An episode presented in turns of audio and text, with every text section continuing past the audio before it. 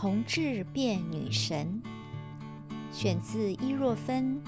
陪你去看苏东坡。在新加坡，不管是大学食堂还是巴萨菜市场，我经常被叫小妹。这里叫的小妹，不是餐厅服务生的意思，而应该是指年轻女性吧。以我的年龄被叫小妹，或许应该要是恭维了。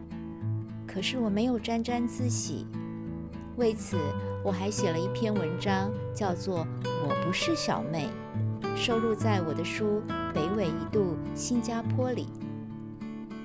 称谓显示的人际网络，尤其是家族辈分、亲疏和父系、母系的血缘关系。对于目前家庭人口较少、宗族往来不较不频繁的现代人来说，是一些难学会、难记得的专有名词。假如一竿子都网罗在一圈里，大家不分男女老幼，一律贴相同的标签，就简单干脆多了吧。一九九七年，我第一次参加大陆召开的学术研讨会。和一九九零年首度出国就是归国一样，在那次国际研讨会上，我是国内的海外学者之一。动辄一两百人的学术会议，初见世面的我还不习惯，认识的师长朋友也很少，只想安全地躲在人群当中。不过那时与会的女学者很少。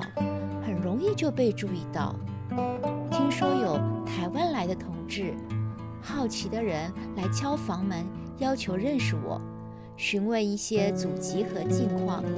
一会儿，我就成了小一同志，被小一同志、小一同志的呼来唤去。那时的大陆，同志和同性恋之间应该是毫无关联的。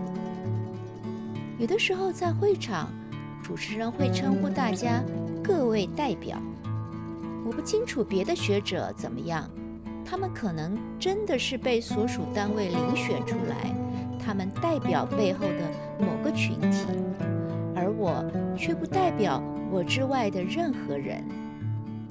那时学术会议的交流联谊性质比现在更浓，我找不到自己发表论文的场次和时间。就向主办的先生请教：“你想发言？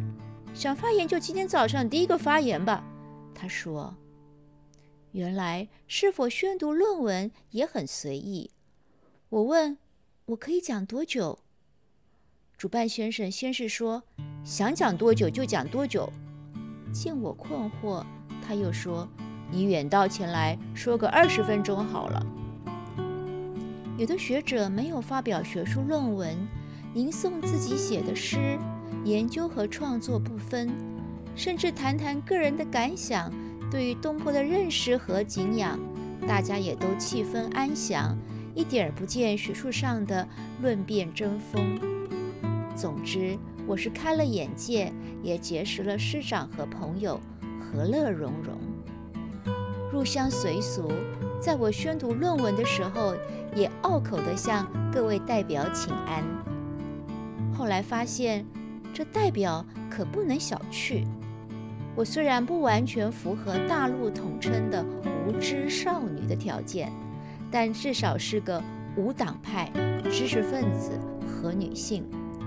我不是少数民族，但是在学术会议的场合，总是外来的少数分子。会被主办单位指定代表我来的地区。为了研究潇湘八景，我特地去湖南永州参加柳宗元研讨会，以便一探潇湘之美。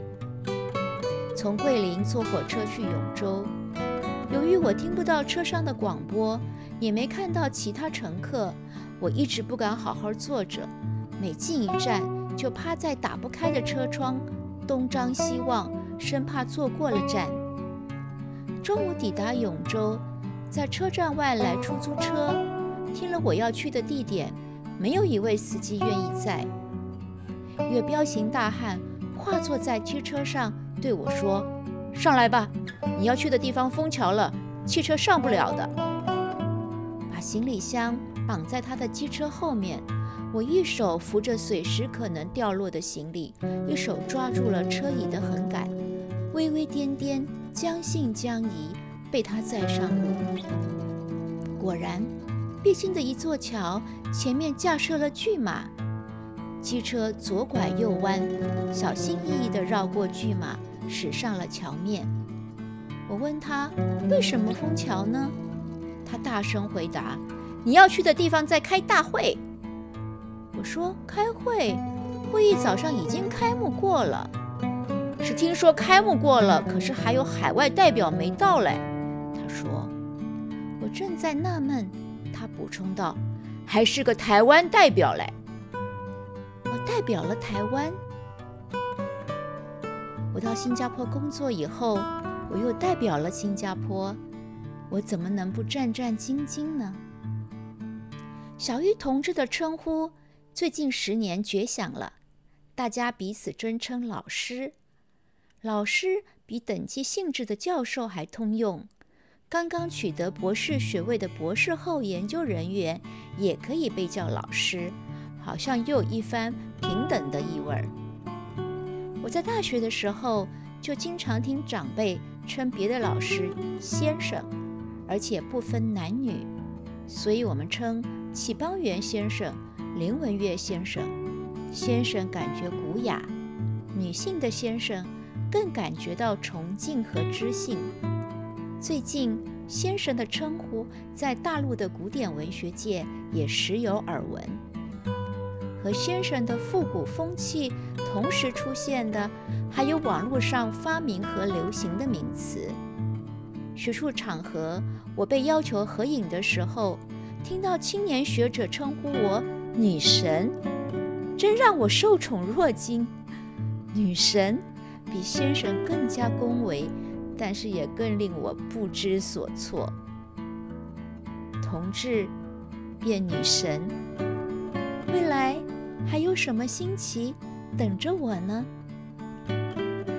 我是伊若芬，为你介绍我的书，陪你去看苏东坡。